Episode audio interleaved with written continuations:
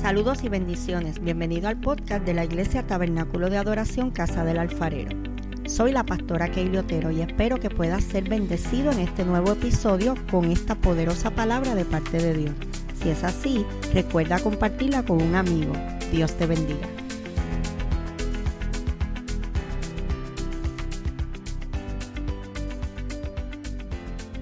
Vamos a hablar en esta mañana sobre los gigantes que David tuvo que vencer.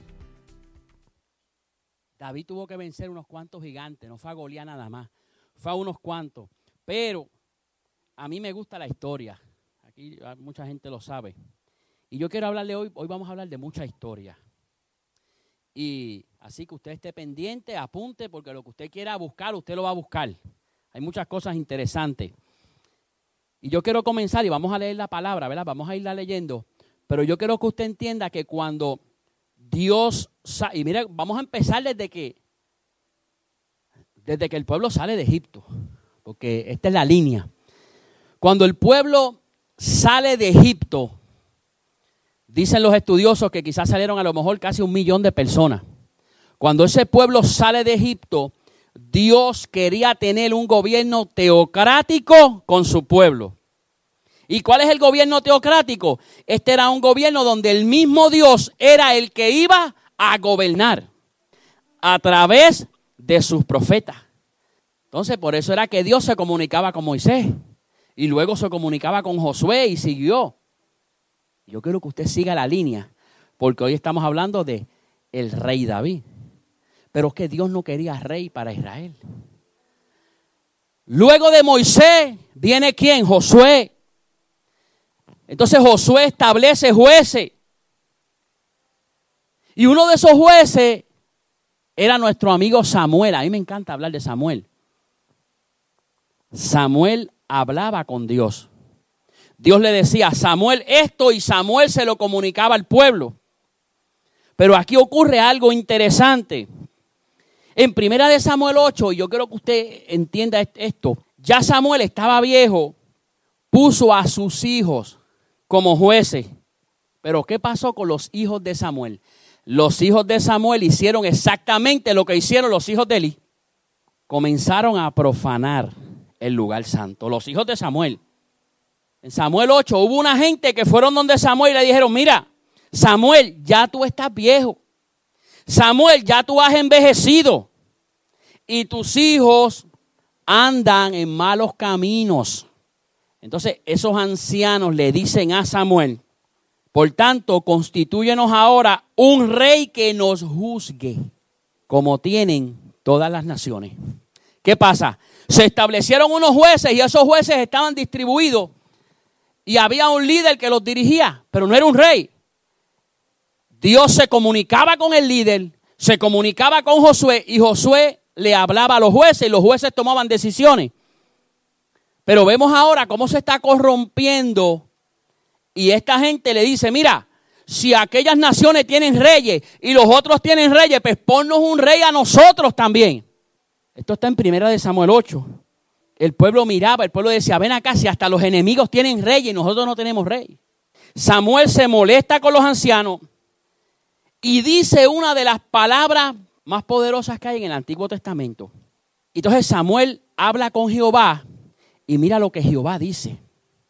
Jehová le dice a Samuel, oye la voz del pueblo en todo lo que te digan, porque no te han desechado a ti, sino que me han desechado a mí para que no reine sobre ellos. ¿Cómo Jehová tomó la palabra de aquella gente? Pues no me quieren. El mismo Dios los está dirigiendo y ellos no quieren, ellos quieren un rey. Pues vamos a darle un rey. Entonces, ¿Quién aparece en escena? Saúl. Es por eso que cuando nosotros comenzamos a mirar lo carnal, lo que el otro tiene, lo que el otro tiene que tú no tienes, si tú no estás conectado con Dios, te vas a ir bien lejos. No podemos estar mirando la riqueza del otro si la palabra lo dice. No podemos mirar lo que tienen los otros. Eso fue lo que hizo el pueblo de Israel. Entonces llega en escena nuestro amigo Saúl. El pueblo con ese acto estaba deseando un rey de carne y hueso cuando tenían al Todopoderoso Dios. Estaban desechando al rey creador del universo. Un pueblo que había visto cómo Dios los había protegido, cómo los había escuchado. Cuando esa gente le contaban a sus generaciones las historias de cómo habían pasado el mar rojo, de cómo descendía maná del cielo, esta gente eso no le importó. Y desearon un rey. Entonces ahí Saúl se convierte en el primer, Saúl en el primer rey de Israel. Al cabo de un tiempo, ¿qué le ocurre a Saúl? Dios lo desecha. Le dijo, Saúl, vete allá donde esta gente. Y yo quiero que tú los elimines a todos, que no quede ni uno. Yo quiero que los animales los cojas también y los sacrifiques, sacrifiques todo. Entonces Saúl se fue con el ejército y allá hicieron la guerra. Y al otro día viene Samuel. A mí me encanta Samuel, porque Samuel llega y, como que se hace el desentendido. Entonces le dice, oye Samuel, yo estoy escuchando algo, no sé, no sé. Como que estoy escuchando algo que yo no escuchaba, ¿qué? Entonces eh, Saúl le dice, oh, tacho, agarramos lo más gordo de aquella gente. Los animales más gordos para sacrificárselos a Jehová. Samuel le dice, pero es que tú, tú eres cabeciduro si Jehová te dijo a ti que cogieras todo, era todo. Y quiso guardar algo. ¿Sabes qué? Jehová lo desechó. Y en ese momento en que es desechado, Jehová le habla a Samuel y le dice, oye Samuel, vete allí a la casa de Isaí, que me he provisto de un rey. Y esto está bien poderoso porque la historia de David es una llena de eventos sobrenaturales tan grandes. La historia de David es una historia que desde su comienzo lo está marcando. Desde en el momento que él está en el anonimato, desde ese momento ya él está siendo marcado y David es considerado uno de los reyes más influyentes de la historia del pueblo de Israel. Tan es así que hoy día la bandera de Israel tiene la estrella de David. Cuando ellos iban en el ejército y las naciones veían esa estrella, temblaban. Porque ¿quién venía? No venía Saúl, venía David. Y le tenían terror a David. Entonces la historia de David es tan poderosa que escucha esto. Jesús cambió la historia del mundo. Pero yo tengo que decirte que para el pueblo de Israel David cambió la historia. Usted sabe por qué la gente al Mesías, ¿cómo le llamaban? Jesús, hijo de... ¿Y, por qué no hijo de Elías? ¿Por qué no hijo de Salomón? ¿Por qué no hijo de Abraham? Era hijo de quién? De David. No era hijo de José, no, no, sí era hijo de José, pero la gente no lo reconocía así. Lo reconocía como hijo de David, pero esto, es que esto se pone poderoso. Escúchate esto. En 2 de Samuel 7:16 hay una profecía. Natán le habla a David y le dice, tu casa y tu reino durarán para siempre delante de mí, tu trono quedará establecido para siempre. Pero qué interesante que cuando vamos al Nuevo Testamento y usted comienza en Mateo 1, usted sabe lo que comienza en Mateo 1 la genealogía de Jesús.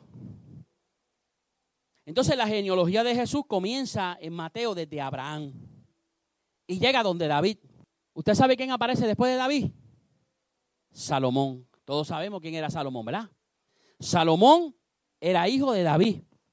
Pero cuando usted sigue y va al libro de Lucas en el capítulo 3, apunte eso, en el capítulo 3, vemos también la genealogía de Jesús. Porque Lucas, que era un estudioso, también escribió la genealogía de Jesús, pero hay un detalle importante aquí. Que esa genealogía de Lucas, cuando llega a David, no dice luego Salomón, sino que de David va a Natán, hijo de David. O sea, tenemos a Mateo que luego de David va a Salomón, pero tenemos a Lucas que luego de David va a Natán. Y qué interesante es esta parte. Los estudiosos coinciden en esto, en que desde Adán hasta David todo está bien. Ahora, de David en adelante ocurrió algo poderoso. Y es que los estudiosos, y yo busqué y todo el mundo coincide, en que la genealogía de David a Salomón culmina con José, pero la genealogía de David a Natán culmina con María. Él es hijo de David dos veces. Es que por eso es que habla del linaje de David. Por eso se le da tanto énfasis a hijo de David, hijo de la casa de David, hijo del linaje de David. Porque era hijo de David dos veces. O cuando usted comienza a leer en el libro de Lucas, en el libro de Lucas, Lucas destaca mucho a María. Él, él, destaca mucho su labor. Entonces ahí los estudiosos comienzan a darse cuenta. Entonces, cuando usted va a la genealogía, en ningún momento menciona a María. ¿Por qué? Porque los nombres de las mujeres no solían emplearse en los judíos como vínculos genealógicos. Entonces, por eso se explica la omisión del nombre de María. Entonces, cuando cuando en Mateo dice, engendró a José, el cual fue esposo de María, en Lucas no lo dice así. En Lucas lo que dice es que José era hijo de Elí. Entonces esto, esto, esto puede significar porque antes cuando un hombre se unía a la familia de la esposa, el hombre venía a ser hijo de la casa también. Ahí vemos entonces ¿Por qué le llaman a Jesús hijo de David? ¿Por qué? Óyete esto, ya la gente conocía la profecía. Por eso es que entonces vemos aquí a una mujer cananea que fue donde Jesús le dijo, hijo de David, mi hija está atormentada por demonios. Pero ¿por qué ella le dice hijo de David? Porque ya la profecía decía que el Mesías venía de la casa de David. Todo el que decía, a Jesús, hijo de David, era que lo estaba reconociendo como el Mesías, que venía del linaje de David. Dos ciegos estaban en un camino, dos ciegos, no dos sordos, dos ciegos. Y cuando aquel hombre pasa, yo no sé qué había, es que había algo poderoso en Jesús, que aquellos ciegos dijeron, Jesús, hijo de David. Entonces vemos a Bartimeo, que también era ciego, y dijo, Jesús, hijo de David.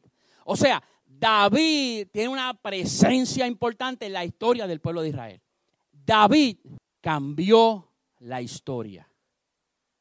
David no fue cualquier cosa. David había sido señalado por Dios desde antes de la fundación del mundo. En primera de Samuel 16, entonces Jehová le dice a Samuel, mira Samuel, ve a casa de, Isaí porque de uno de sus hijos me he provisto rey. Va Samuel allí unge a David. ¿Y a dónde David fue? David no fue a sentarse al trono, mi hermano. David estuvo 12 años en el anonimato. Él fue a ensuciarse las manos con las ovejas. Después de eso fue músico de Saúl. Estuvo en el ejército de Saúl. Entonces Saúl lo probaba.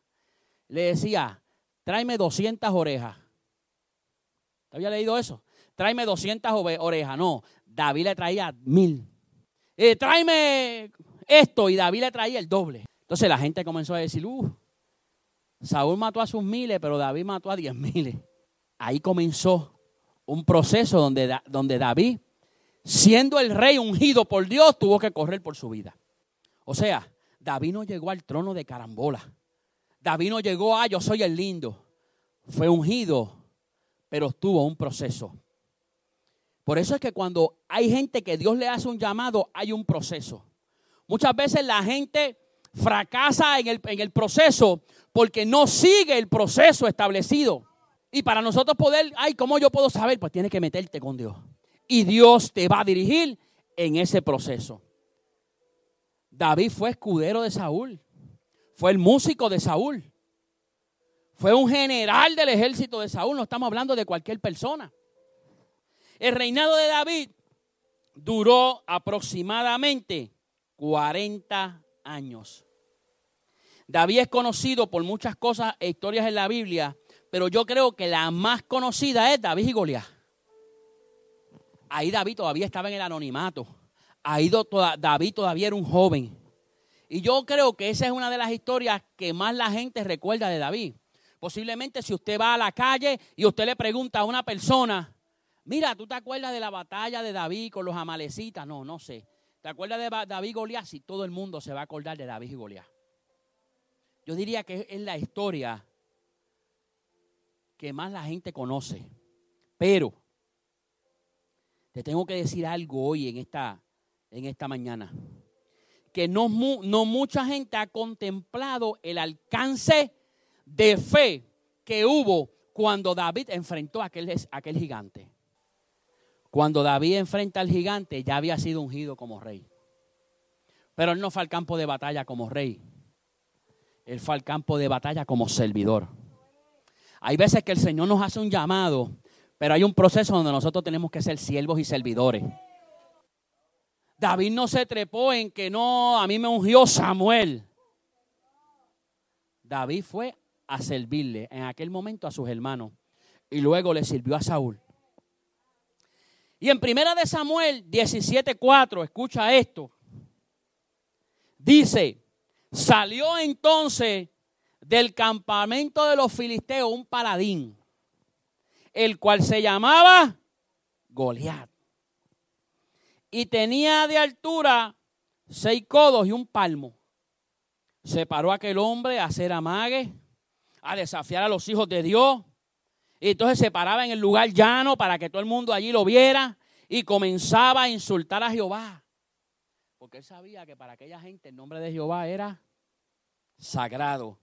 Entonces, esto molestaba a la gente, pero la gente hacía nada. Entonces aparece en escena David. Aunque David estaba en el anonimato, hubo algo que lo molestó. Si a ti hay cosas que no te molestan, es que tiene que haber cosas que nos molesten para que nosotros hagamos algo. Y David, lo interesante de David es que David se molestó, pero David todo el tiempo se mantuvo en la línea. Usted conoce la historia. En primera de Samuel 17:37 dice, David hablando, escucha, Jehová me ha librado de las garras del león y de las garras del oso. Él también me librará de la mano de este filisteo. Él se molestó, pero hay algo en David, él estaba seguro. Él dijo, ven acá, si yo he peleado con oso, con leones en el campo, por salvar a mis ovejas, ¿cómo yo no voy a coger a este hombre y le voy a arrancar la cabeza? Yo me imagino él acá, seguro, porque él estaba seguro. Oye, yo siempre digo que, que David no venció a Goliat en el campo de batalla, no, yo lo había vencido años antes allá cuando estaba en el anonimato. Él tuvo un momento de preparación, por eso él llegó allí y no se amedrentó él fue con una seguridad porque él conocía a su enemigo. Entonces, cuando tú conoces a tu enemigo, todo es más fácil. Cuando tú conoces quién te hace la guerra, todo es más fácil. ¿Usted sabe quién te hace la guerra a ti? Yo sé quién la hace. Si me lo dice Efesio, nuestra lucha no es contra sangre ni carne, sino contra principados, potestades, huestes de maldad que están en las regiones celestes. Quien estuvo aquí el viernes mi lucha no es con mi, con, mi hermano, es con lo que opera a través de mi hermano. Y eso es algo bien importante, porque a veces hablamos mucho, mire, es lo que está operando a través de él. No peleemos con el hermano, vamos a pelear con lo que está operando a través de él. Entonces, cuando tú conoces a tu enemigo, todo es fácil, o es más fácil. David conocía a su enemigo. Había descifrado ya la estrategia de cómo guerrear con este hombre. Escucha esto, mira, Goliat. Goliat es un nombre masculino, un nombre propio. Procede del hebreo, aunque el nombre es probablemente de origen filisteo. Se le suele atribuir el significado de el que vive peregrinando, el que está en el exilio o en el destierro. Esto quiere decir que, oye, tú tienes la oportunidad, esto está poderoso, tú tienes la autoridad de no tan solo enfrentar a tu gigante y vencerlo, sino que tú tienes la autoridad de desterrarlo y quitarle la autoridad sobre tu tierra. ¿Por qué? Porque él no pertenece, pero tienes que hacerle frente. Ese, primer, ese fue el primer gigante que David enfrentó. Entonces, en primera de Samuel 17:43, mira lo que dice. El filisteo le dijo a David, ¿soy yo perro? ¿Soy yo perro para que vengas a mí con palo? Y maldijo a David y sus dioses. Eso está poderoso porque yo me imagino a David. David dijo, espérate un momento. ¿Sabes? Yo he peleado con osos y leones. Y este dice que es un perro. ¿Sabes qué? Yo te tengo noticias a ti, perro. Yo te tengo noticias a ti. Si yo maté osos y leones, yo te voy a coger a ti, que eres un perro.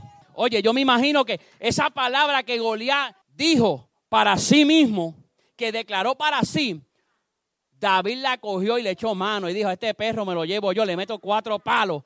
A este perro le meto cuatro palos y lo venzo. David conocía con quién iba a guerrear. Tú vienes contra mí con espada y lanza, mas yo vengo contra ti en el nombre de Jehová. Jehová te entregará hoy en mi mano y yo te venceré. David se había preparado, como dijimos anteriormente, David se había preparado en el campo. Él no estaba jugando Fortnite hasta las 4 de la mañana. Él no estaba allí en el Facebook pegado. Él no estaba en el cine todos los fines de semana. Posiblemente a lo mejor iba una vez al mes o dos. Algo interesante de David es que nadie conocía la valentía de David. Nadie la conocía. ¿Por qué? Porque cuando usted comienza a leer, Samuel va, lo unge y donde David, David sigue otra vez para, para las ovejas. Y luego vemos a David en el campo de la batalla llevándole comida a sus hermanos. Nadie había visto a David en acción. Eso solamente lo conocía Jehová. Y te quiero decir que hay Goliat que son necesarios en nuestra vida. Y Goliat era necesario en la vida de David. ¿Por qué? Porque Goliat lo sacó del anonimato. Y hay Goliat que van a llegar a tu vida para sacarte del anonimato. Para que tú mismo pruebes que tú puedes. Para que tú mismo pruebes que con el poder de Dios se puede. Por eso es que hay que enfrentar a los Goliat. Hasta que tú no enfrentes ese Goliat, no vas a ver la fortaleza que tú tienes. Y hay un dicho que dice la pastora que es prueba no superada, prueba repetida. Hasta que tú no superes ese Goliat, lo vas a seguir enfrentando todos los días de tu vida. Pero David lo venció. Y esta hazaña de David hizo que el pueblo sintiera seguridad en David. Y eso es algo poderoso. Cuando una iglesia puede tener seguridad en su líder. Cuando una iglesia quizás estén ocurriendo cosas, pero la persona dice, no, yo tengo seguridad en el siervo que Dios puso aquí. En aquel tiempo, ¿usted sabe lo que pasó? Que el pueblo tenía seguridad en David. Y todavía David no estaba reinando.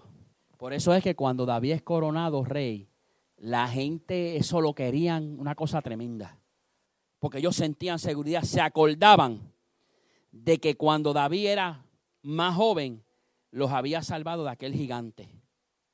No busques mostrarte tú mismo. Deja que Dios sea el que te exponga. No andes diciendo quién tú eres y qué tú haces. Déjale ese trabajo a Dios. David no llegó allí diciendo yo hago esto y yo hago lo otro. No, no, no, no. David llegó en el momento oportuno. Entonces vino nuestro amigo Saúl y le quiso poner su, vestimenta. David dijo que no, David dijo, no, tranquilo, yo sé cómo lo voy a vencer.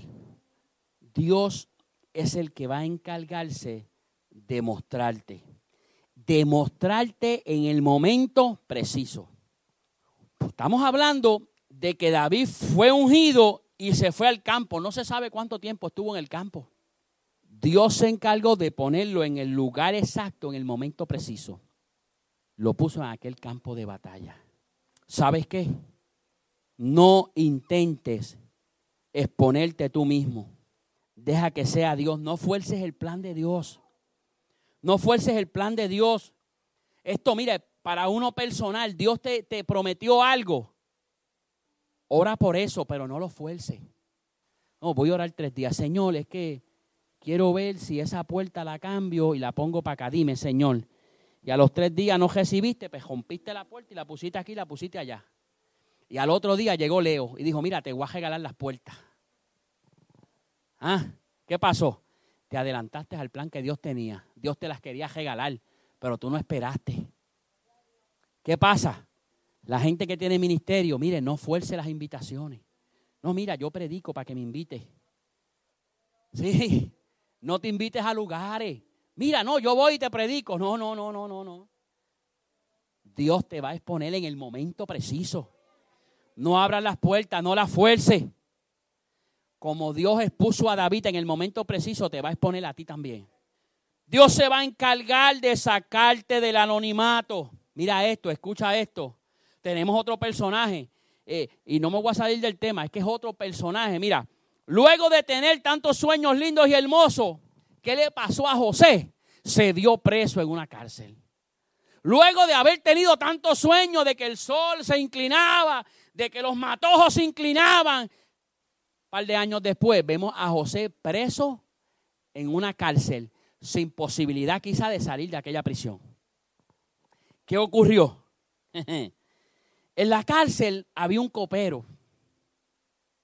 Había un copero. Entonces el copero se levanta y está hablando con el panadero. Y José le pregunta, ¿verdad? ¿Qué pasó? Ellos le cuentan el sueño. Y José lo interpretó. Y exactamente lo que le dijo José fue lo que ocurrió. Eso está en, en Génesis capítulo 40 por ahí. Y aquel hombre, José le dijo, en tres días tú vas a salir. Y en tres días salió y se volvió a convertir en el copero del rey. Pero ¿qué pasó? Se olvidó de José. Él le dijo, no te olvides de mí. Pero se olvidó. Dice la palabra que dos años después, dos años, dos largos años, el faraón tiene un sueño. Entonces estaba el copero. ¿Qué hacía el copero? ¿Usted sabe lo que hacía el copero? Pesándole vino si era copero. Él estaba al lado del rey. ¿Qué tú quieres? Dame un, un shot. El Ibe le daba el shot al faraón. Ese era el trabajo del copero. Yo te quiero decir que el copero estaba al lado del rey. Entonces el rey está preocupado contando unos sueños que tuvo y nadie se los pudo interpretar. Entonces un copero se acordó de aquel hombre que estaba preso. Un copero dijo, espérate un momento, es que hace dos años hubo un hombre en la cárcel que me dijo lo que me iba a ocurrir y así fue. ¿Sabes qué? Aquel hombre se acordó de José en aquel momento, aquel hombre que posiblemente no tenía posibilidad de salir, hubo alguien que se acordó de él. Y luego de eso, José sale de la cárcel y estaba dirigiendo a Egipto. ¿Qué te quiero decir? Que es que Dios no se olvida de ti. Dios no se va a olvidar de ti. Dios no se va a olvidar de lo que te dijo. Muchos años antes, él había tenido un sueño Ahora, muchos años después, el sueño se estaba cumpliendo. Que la palabra que Dios te dijo se va a cumplir. Pero hay que esperar. Posiblemente vas a estar dos años en la cárcel. Posiblemente vas a pasar el valle de sombra y de muerte. Posiblemente tus hermanos en el proceso te nieguen. Posiblemente tus hermanos te vendan. Posiblemente te tiren en el hoyo y te metan dos patas. Luego se cumplió la palabra que Dios le había dado. Lo más interesante de esto es que José nunca renegó. Él se mantuvo ahí esperanzado. Porque un día Dios le había dado una palabra. Y te quiero decir que Dios no se ha olvidado de lo que te prometió. Y seguimos con David en primera de Samuel. ¿Qué ocurre? 17. Saúl le pone a David su armadura lo que le había funcionado a Saúl no necesariamente tenía que ser lo que le iba a funcionar a David. Lo que le funcionó a Saúl, porque déjame decirte, Saúl, Saúl era un tipo bravo. Saúl era un tipo de guerra tremendo, pero lo que le había funcionado a Saúl por año no era lo que le iba a funcionar a David. Hoy día hay personas y hay ministerios estancados porque quieren usar las estrategias de otro. Porque quieren usar lo que a otro le funcionó lo que le funcionó a uno no necesariamente te va a funcionar a ti. ¿Por qué? Porque Dios quiere que tú uses las estrategias que Dios ha diseñado para ti. Cuando Dios establece un diseño para nosotros, cuando Dios te llama, y eso lo hablamos aquí hace unos días, cuando Dios te llama, Él establece un diseño para ti. Entonces, hay gente que no quiere trabajar y no quiere caminar en el diseño que Dios estableció. Entonces, ¿qué pasa? Cuando eso ocurre, tú estás deshonrando el diseño que Dios estableció para ti. Tú estás deshonrando lo que Dios estableció para tu vida. Y eso yo lo estaba escuchando hace unos cuantos días atrás. Entonces a veces hay gente que quiere utilizar el diseño de otro cuando Dios estableció uno para ti que es poderoso. Ah, pero es que como que yo veo como que el diseño mío no funciona. No, no, pues es que no has entrado todavía en el diseño que Dios estableció para ti. Entonces Saúl quería que David peleara con las almas que habían sido diseñadas para él. Pero lo que Dios había diseñado para David era otra cosa. Si las cosas no te están saliendo como tú esperabas, es tiempo de meditar, si estás caminando bajo el diseño que Dios estableció. Oye, escúchate, hay cosas que no están saliéndote como es. Contra, Señor, es que tú me dijiste, y, pues mira, analiza si estás caminando en el diseño que Dios estableció para ti. Posiblemente no se ha cumplido lo que tú esperas y lo que Dios dijo porque no estás caminando en el diseño perfecto. ¿Y qué había diseñado Dios para David? ¿Usted sabe lo que había diseñado? Había diseñado para él una onda. Y con esa onda fue que David fue y derrotó al gigante. En primera de Samuel 17 dice que David lo hirió con una piedra en la frente. Lo hirió. Goliat cae. Y luego le picó la cabeza a aquel gigante. Y dijimos que Goliat era destierro lo desterró. A veces nosotros tenemos que picar la cabeza de raíz. El problema hay que picarlo de raíz. A veces nos conformamos con que ya pasó la tormenta, está bien, pero todavía está escondida detrás de la ventana de la sala. Detrás de la ventana de la sala todavía está escondida ahí, tú sabes que hay que desterrarla.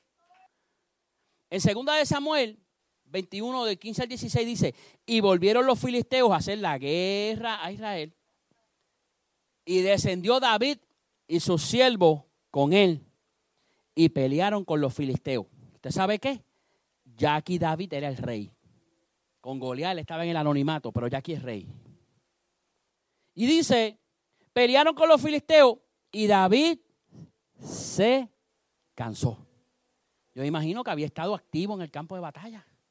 Eis Vivenot, uno de los descendientes de los gigantes, cuya lanza pesaba 300 ciclos de bronce y quien estaba ceñido con una espada nueva, trató de matar a David. 300 ciclos de bronce. ¿Usted sabe cuánto es eso? Eso es como 8 libras. Yo me imagino que cuando ese gigante tiraba esa lanza, esas 8 libras se convertían, por la inercia, eso se convertía como, como en 100 libras, traspasaba el que fuera. Entonces dice que aquel gigante tenía aquella lanza en la mano, intentó matar a David. Aquí tenemos el segundo gigante que enfrenta a David y su ejército. Y Vivenot significa el que mora en las montañas o mi morada. Algunos comentaristas dicen que este, oye esto, que este podría haber sido hijo de Goliat, ya que las fechas coinciden, o que simplemente pudiera ser un familiar cercano. Pero algo interesante es que en el verso 15 David se cansa, ese detalle que aparece ahí en la palabra. David se cansa. Y cuando estaba en este cansancio, el gigante, porque es que ahí es que, ahí es que lo detalla, David se cansa y el gigante lo ve y dice, para allá es que voy. Este gigante tiene el control del descanso de los hijos de Dios, de los siervos de Dios.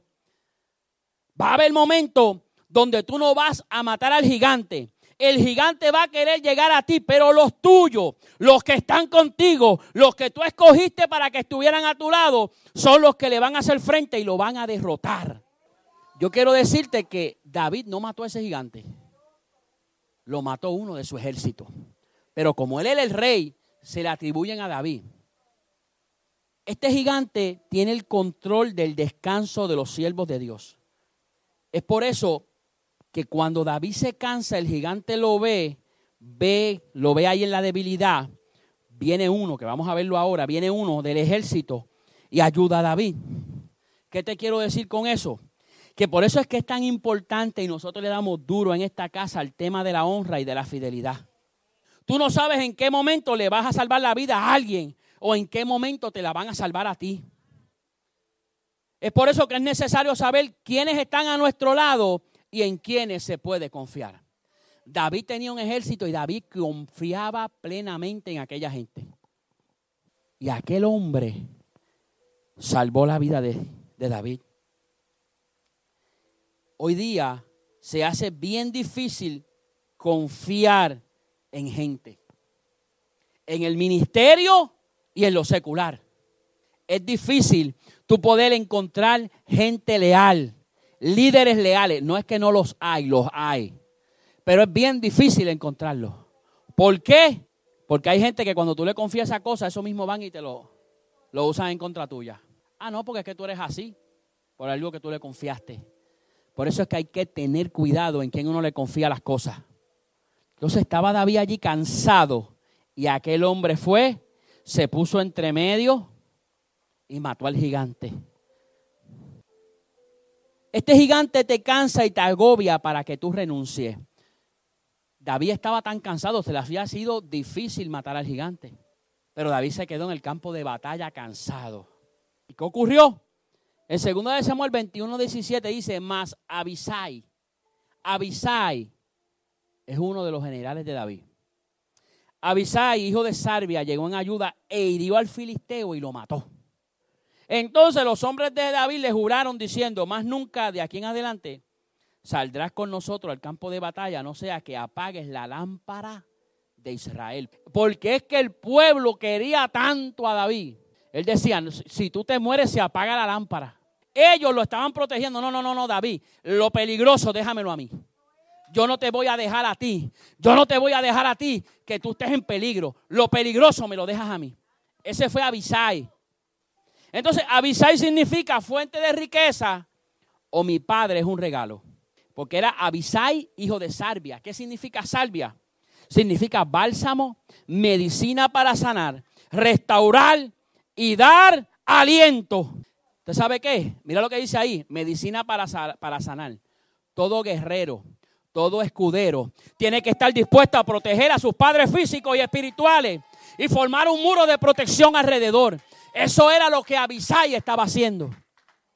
Abisai estaba protegiendo a David. Y en el momento en que David necesitaba, ahí estaba Abisai. ¿Qué hacía él? Bálsamo, medicina para sanar, restaurar, dar aliento. Esto es algo poderoso, pero yo te voy a contar algo de Abisai. ¿Ustedes se acuerdan de Mefibosé?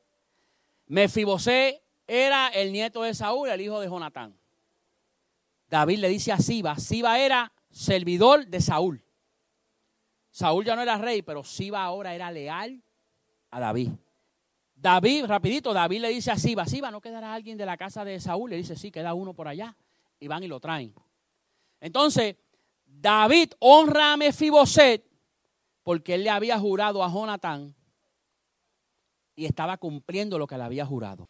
Pero cuando Absalón se revela, David tiene que huir. Del segundo de Samuel, del capítulo 15 en adelante, nos narra cuando David, David tuvo que huir de su hijo Absalón, cuando Absalón se apoderó de parte del reino. Cuando David se encuentra a Siba, David está saliendo de la ciudad y ve a Siba y le dice, Siba, ¿qué tú haces? Y le dice, bueno, aquí yo tengo los asnos, tengo unos, unos caballos, traje pan, traje todo esto. ¿Para qué? Pues esto es para el ejército, David. Yo me voy contigo.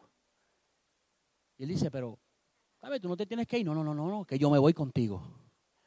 Pero entonces David le dice a Siba, oye Siba y Mefibosé, aquel que David había traído, lo había llevado al palacio. Le dice, bueno, Mefibosé dice que ahora, como él es nieto de Saúl, este, Dios le va a entregar el reino a él. Entonces David dice, pues está bien, vamos a dejarlo ahí, tranquilo, nos vamos. Y se va. David sigue y llega a una ciudad que se llama Bajurín. Entonces hay un hombre que se llama Simi. Entonces Simi salió y le dijo a David, tú eres un perro. Y comenzó a tirarle piedras y a maldecirlo. A él y a los oficiales. Entonces ahí está quien Abisai. Abisai fue el que mató al gigante. Abisai, ay Dios mío, Abisai jaló por la espada, mi hermano. Y le dijo, es que a este charlatán y le dijo, David, tú me das permiso para brincar esa cerca y cortarle el cuello. Y David le dijo, cálmate, papá. No, no, no, no, no, no, cálmate, cálmate, cálmate. Es, que Abisai era fiel. Él, él no le importaba nada. Él era fiel a David. Entonces, él lo calma. Y le dice, está bien, vámonos, déjalo tranquilo. Y lo deja. Le dijo, este pejo me está insultando a mi rey, dijo, dijo Abisai. Y se van. Luego se enteran de la muerte de Absalón. Esta historia es tremenda. Luego se entera de la muerte de Absalón y regresan. Entonces, cuando David está cruzando el Jordán, al otro lado hay un tipo que se está comiendo la tierra de frente. A que tú no sabes quién era. Simi. Simi. Simi se está comiendo la tierra porque dijo, David, perdóname. Perdóname. Y a que tú no sabes quién salió. Abisai le dijo, este fue el que te dijo, vamos a matarlo. Y David tuvo que cogerle y decirle, chico, pero ven acá. ¿Tú estás conmigo con quién tú estás? Estate quieto. Era tan leal a David que si tú no lo agarrabas. Y hay gente que va a ser tan leal que a veces uno tiene que tranquilizarlo. Así era ese hombre. David tuvo que tranquilizarlo y decirle, cálmate. Ese fue el que luego agajó al gigante, se metió entre medio de David el gigante y lo mató. Hay gente que va a ser así. Oye, aún con la diferencia que David tuvo con Abisai, léalo. Él tuvo esa diferencia, pero este oficial no dudó en salvarle la vida cuando David lo necesitaba. Hubo una guerra que fue muchos años antes, que estaban Aarón y Ur. ¿Y qué pasaba? Cuando Moisés levantaba las manos, el ejército comenzaba a ganar. Pejarón y Ur, ¿qué hicieron? Le levantaron las manos. Fieles. Esos hombres fieles. ¿Usted sabe qué? Hoy el Señor va a levantar personas a tu lado para que te ayuden a vencer los gigantes. Gente que te va a levantar las manos. Gente que va a ser fiel, gente que te va a ayudar. Gente que tú le vas a decir, ora conmigo, ¿sabes qué? Van a orar contigo. Gente que tú le vas a decir, ayuna conmigo, ¿sabes qué? Van a ayunar contigo. Porque son gente leales. Abisai significa fuente de mi riqueza, mi padre es un regalo, bálsamo, medicina. Y los que estuvieron el viernes, ¿verdad? Que estábamos escuchando que los nombres que se ponían tenían un significado poderoso. Y ese nombre tenía un significado poderoso. ¿Usted sabe qué? Hasta que tú no veas como un padre espiritual al líder que Dios puso en esta casa para dirigirte, no vas a poder matar a tus gigantes vivenot no podrás matar a tu gigante porque siempre vas a estar cansado. Siempre vas a estar cansado. Hasta que tú nos reconozcas y no honres, vas a estar cansado. A veces uno tenemos que decir, Señor, hacer una introspección. ¿Qué está ocurriendo? Y el Espíritu te va a decir. Y vimos ahí el segundo gigante. ¿Quién lo mató? Abisai.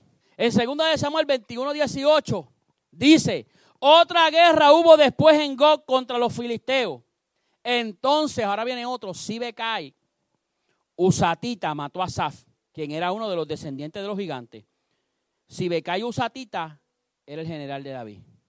Ese es otro. Y mató a Saf. Saf significa entrada, umbral, acceso. Una entrada, un umbral, un acceso, un portal. Este gigante controla todo tipo de avance físico, todo tipo de avance emocional y todo tipo de avance material. Este gigante está haciendo estragos hoy día en la vida de muchas personas, de muchos creyentes, de muchos no creyentes. Si sientes que estás estancado, que emocionalmente no estás estable, que financieramente no, avanza, quiero decirte que hay un gigante tratando de destruirte. Pero escucha esto, si Betai, si Becai Usatita mató al gigante. Sibekai significa tejedor. ¿Y tú sabes lo que quiere decir esto? Es que Dios va a poner gente a tu lado. Sibekai estaba al lado de David. Es que Dios va a poner gente a tu lado que se van a unir a ti como se une una tela.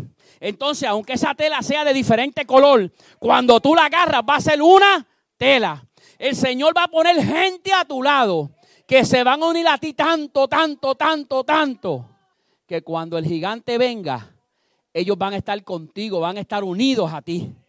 Este gigante no se vence solo. Dios va a poner gente para que te ayuden a vencerlo. Y Dios va a pegar gente a ti. Pero tú tienes que tener cuidado quién es el que se pega. Y si Becay significa tejedor, alguien que teje. Él estaba unido a David. Él era fiel a David. Él honraba a David. Ah, este fue el tercer gigante, el cuarto gigante. En Primera de Crónicas 25 dice, volvió a levantarse guerra con los filisteos. Y el Anán, hijo de Jair, mató a Lami, hermano de Goliat Geteo. El asta de cuya lanza era como un rodillo de tela. O sea, el Anán era uno de los héroes de David. Mató al gigante Lami, que según Primera de Crónica era hermano de. Goliat Geteo fue el primer gigante que David mató. Su nombre significa mi pan, tu pan. Lami. Este gigante controla los recursos, los abastos, la provisión, la finanza. Es que yo cobro y no me da. Puede haber un gigante, bueno, pueden haber dos cosas. Puede haber un gigante, puede ser que tú no estás haciendo uso de, de lo que Dios te da o puede ser que estés robando al Señor. Hay que ser claro, hermano. Sí, hay que ser claro. Pero este gigante se encarga de qué? De controlar los recursos, los abastos, la provisión y la finanza. Entonces fue vencido por el Anán, que significa Dios ha sido bueno. El favor de Dios me cubre. Esto quiere decir que aunque el enemigo quiera reducir tus recursos, Dios siempre proveerá para los que son sus hijos. No es para todo el mundo, este es exclusivo para los hijos de Dios. Es exclusivo para aquel que, como dice la palabra, que han reconocido al Hijo. Porque si no reconocemos al Hijo, Él no nos va a reconocer a nosotros como sus hijos. Esto es exclusivo. Y este cuarto gigante fue vencido por el Anán. El quinto gigante, segunda de Samuel 21, del 20 al 21, dice, segunda de Samuel 21. Después hubo otra guerra en Gat, donde había un hombre de gran, de gran estatura el cual tenía doce dedos en las manos y otros doce en los pies. Veinticuatro por todos y también era descendiente de los gigantes. Este desafió a Israel y lo mató Jonatán, hijo de Simea, hermano de David. Aquí vemos un gigante que tenía seis dedos en cada mano y seis dedos en cada pie. Pero aquí hay algo bien interesante. Cuando usted lee aquí la palabra y lee en otros lugares, solamente dice que había un gigante que tenía 12 manos, 12 dedos en las manos y 12, 12 dedos en los pies. Este gigante no tiene nombre, este gigante no tiene identidad. No hay nombre, simplemente lo describe como es. Algo fuera de lo normal, algo fuera de este mundo. Este gigante, que es algo grotesco, algo grande, significa el gobierno satánico. Este gigante te ata de manos y pies. Este gigante te desanima. Este gigante es el que influencia al pueblo a que se convierta dominguero. Este es el gigante que no es humano. Ahí te lo presenta así, de 24 dedos. Si nosotros lo que tenemos son 20, pues este tiene 24. Esto, esto no es humano. Este gigante no es carne, no es sangre, es algo espiritual, es algo con lo que quizás no estás acostumbrado a pelear. Se va a hacer mucho más difícil. Escucha esto. Y esto yo estaba leyendo y buscando. Tenía seis dedos en las manos, seis dedos en cada mano y seis dedos en cada pie, un total de 24. El número seis, bíblicamente, es número de hombre. Significa el humanismo. Y el número 12 es número de gobierno. Los doce dedos de las manos hablan del poder de la manipulación humana.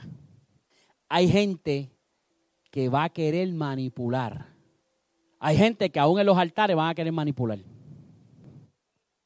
Hay gente que aún predicando van a querer manipular. Y no me sale por el poder de Dios, pero me sale por el poder de la manipulación. Esos gigantes están hoy día en los altares. No es sangre lo que nos estamos enfrentando, es algo poderoso. Los doce dedos en los pies habla del poder de dominio de control territorial en los reinos de este mundo. Este, este, este, este gigante ha derrotado, ha arruinado muchos ministerios. Cuando un ministro está influenciado por este gigante, hace de su testimonio más de lo que es. Siempre quiere andar en un nivel de vida más espiritual, más elevado que los demás. Estas personas hacen mucho énfasis por lo, de lo que hacen por Dios y la manera en que se sacrifican por Él. Esta gente busca siempre estar por encima de todo el mundo. Yo hago esto, yo hago lo otro, yo hago aquí, yo hago allá. No, ustedes están 21 días de ayuno, no, yo estoy 40.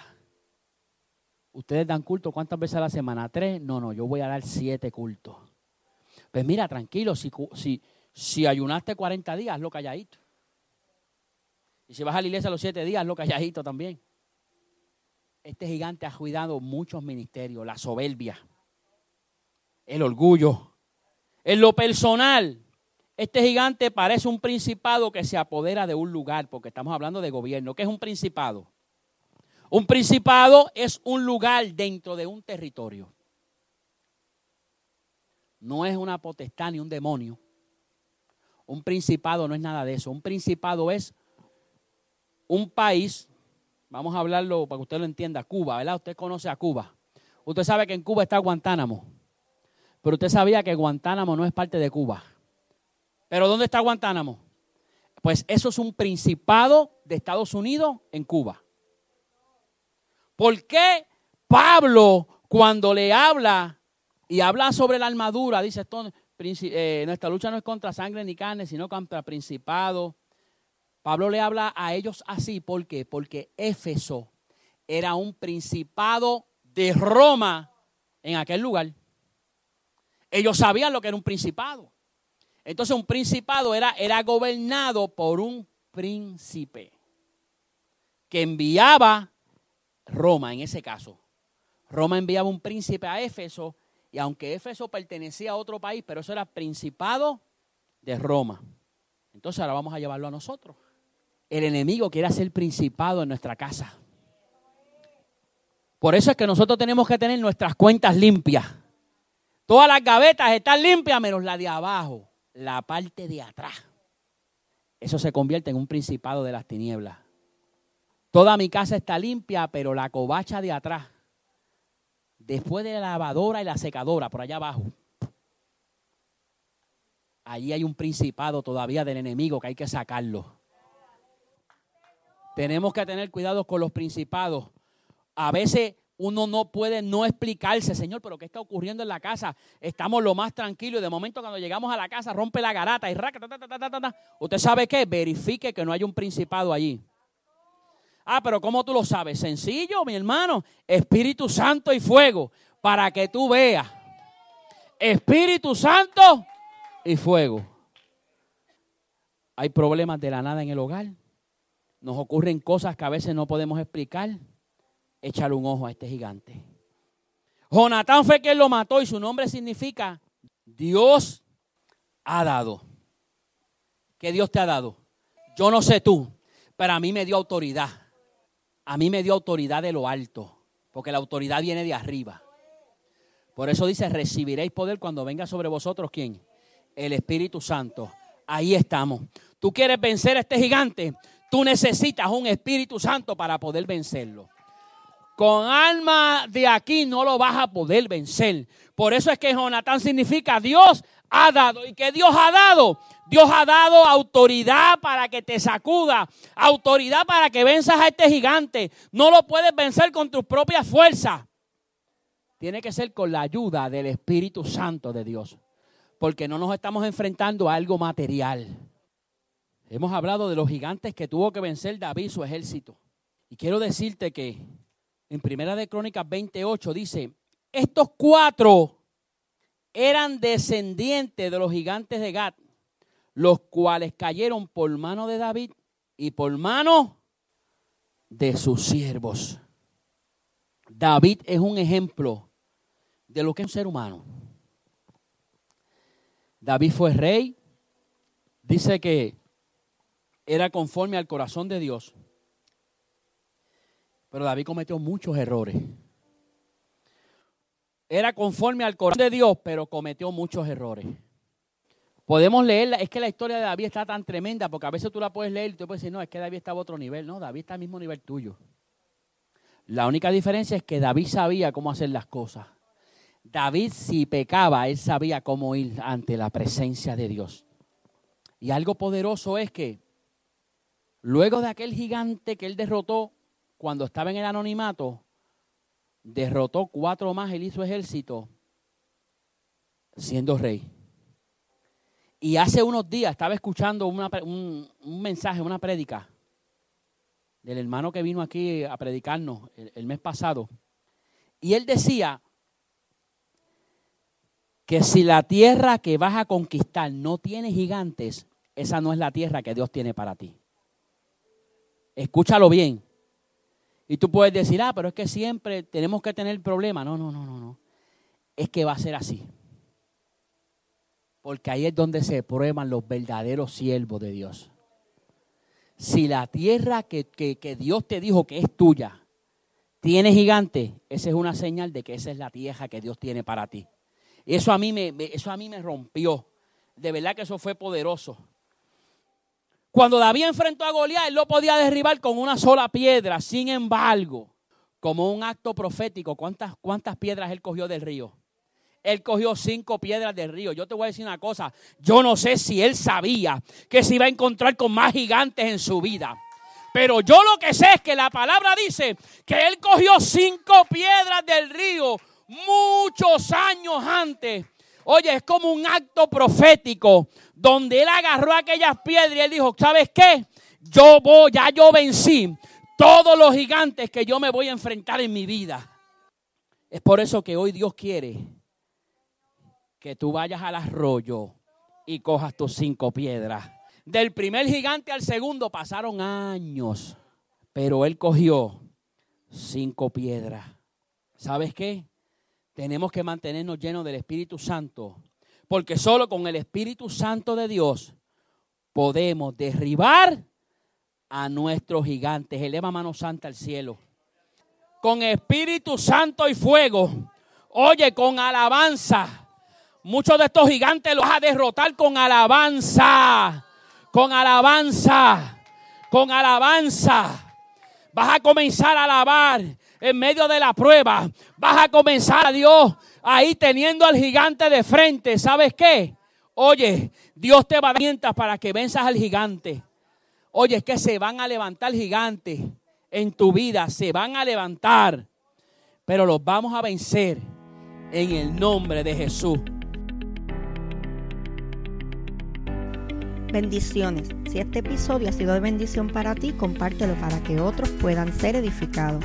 Te invito a que nos busquen en Facebook como Tabernáculo de Adoración Casa del Alfarero y te suscribas a nuestros podcasts en las diferentes plataformas. Y así no te perderás ninguno de nuestros episodios. Dios te bendiga.